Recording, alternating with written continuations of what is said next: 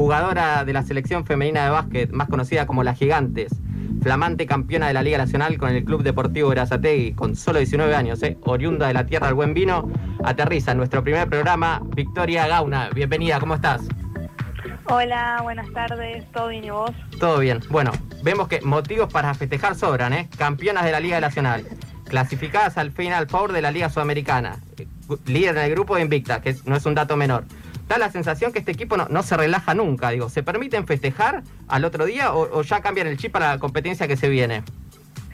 Y en el momento que ganamos la liga, eh, sabíamos que al otro fin de semana teníamos la sudamericana, entonces mucho tiempo para festejar no hubo y ah, tuvimos un solo día libre y ya nos pusimos a entrenar pensando en, en el fin de semana de la sudamericana y bueno, después de la Sudamericana sí, pudimos festejar un poco, entre nosotras obviamente, porque por toda la con todos los cuidados que, estamos viviendo. Exactamente.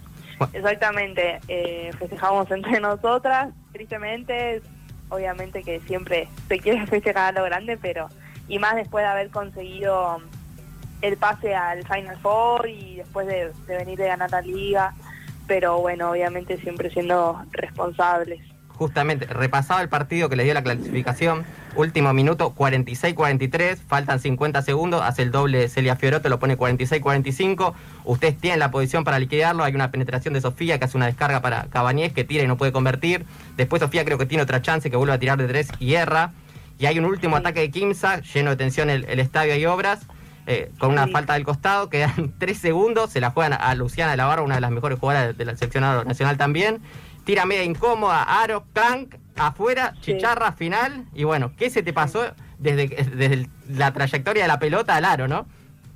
No, yo estaba como, uy, por favor que no lo meta porque si lo metía nos ganaban. Fue un partido súper eh, complicado, eh, estuvimos muy errados los dos equipos, hubieron muy pocos puntos, sí, la verdad que un partido muy guerrido, así que nada, era como, uy, por favor, que termine y que no la meta, eh, no, no sé, fue, fue muy raro y, y esos segundos en los que tuvo el Luciana la pelota fueron también eternos. Claro, para cómo le había quedado Luciana, justo la última pelota. sí, por suerte no, no la embocó y pudimos ganar. Ya desde chica vos cargás con el, mote de, promesa, desde que tenías 16 años, bueno, ahora ya más, más madura en el juego. Eh, ¿Cómo es para vos de tan chica lidiar con ese mote de promesa del básquet, promesa de la Liga Nacional?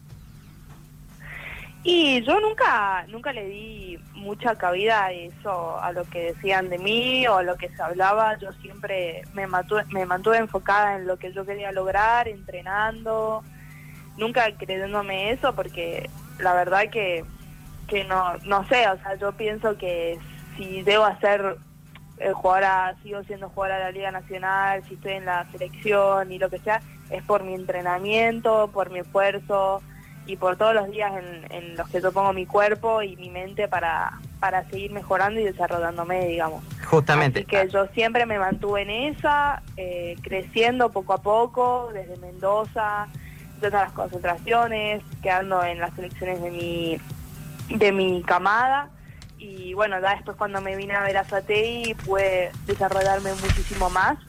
Pero bueno, siempre pensando en eso, en mejorar todos los días y mantener la cabeza puesta en eso, en el entrenamiento y en mejorar. Justamente, mencionabas el tema del cuerpo. Eh, transitaste varias lesiones, también muy consecutivas. La que te deja fuera del Mundial de Bielorrusia, después el año siguiente Tailandia. Vi que también estuviste aislada por COVID. Digo, venís de una racha bastante negativa. Eh, da la eh, sensación igual que cada vez que, que volvés, volvés mejor. ¿Sentís que es así? sí, no sé, la tuve en los mundiales sí tuve una mala racha que los dos me rompieron la, nariz de la misma forma. Aislada por COVID no estuve yo, sí me lesioné el tobillo mm. en la liga, eh, por eso no estuve jugando, pero no por, por aislada por COVID. Me lesioné en el último fin de semana de la fase regular de la liga me quince contra el Kimsa al tobillo y la verdad que tuve una recuperación muy rápida porque era para tres semanas con bota, estuve cinco días con bota y después puse toda mi cabeza en recuperarme para el Final Four y así fue, el tobillo se la rebancó, esos dos fines de semana, el Final Four y la Sudamericana. Pero nada, eh, puse toda mi cabeza y, todos los pensamientos en que lo iba a poder hacer. Pero bueno, después de, de las dos fracturas del Mundial, la verdad que que sí, me, frustré bastante la primera vez, muchísimo, porque me perdí el premundial de la camada de la 2000 que seguía, las chicas se fueron de Bielorrusia directamente a México y yo mm. estaba en ese equipo y me tuve que ir a mi casa por la fractura, pero bueno, eso fue lo que más me frustró y, y después tuve la chance de seguir estando, así que nada, tuve que superarlo rápido. ¿Qué lugar sentís, Victoria, que ocupa el básquet femenino en el deporte argentino? en estos últimos tiempos? Y en este momento está creciendo un montón a comparación de otros años, se le está dando mucha más importancia desde la CAB al básquet femenino y desde la ABC y el gobierno. La verdad que, hay muchas jugadoras también que se fueron afuera y eso también nos hace crecer un montón a nosotras y nos da las, las posibilidades y nos abre las puertas también para irnos y está creciendo un montón y cada vez por suerte se le da más importancia. Obviamente falta crecer un montón y que hagan muchas más cosas por las que se están peleando, pero bueno, pasito a pasito. Y si vamos justamente al club Verazategui, ¿qué, qué importancia le hay? Digo, si hay mucha diferencia con lo que es el básquet masculino. Eh, puntualmente en el club de en Vera, mm, la que a quienes le dan más importancia es el femenino.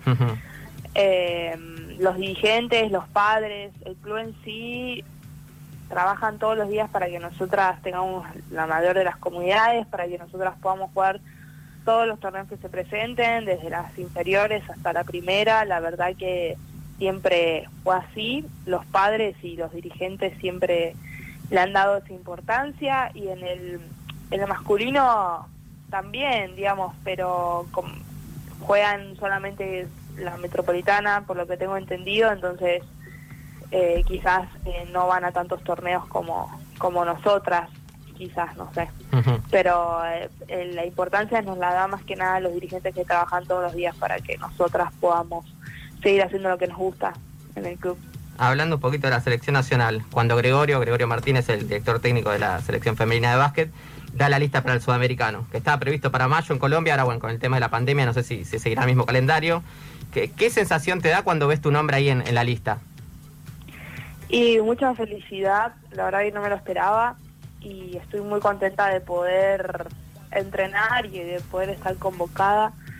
Eh, estoy muy contenta y muy, muy orgullosa, mi familia más que nada.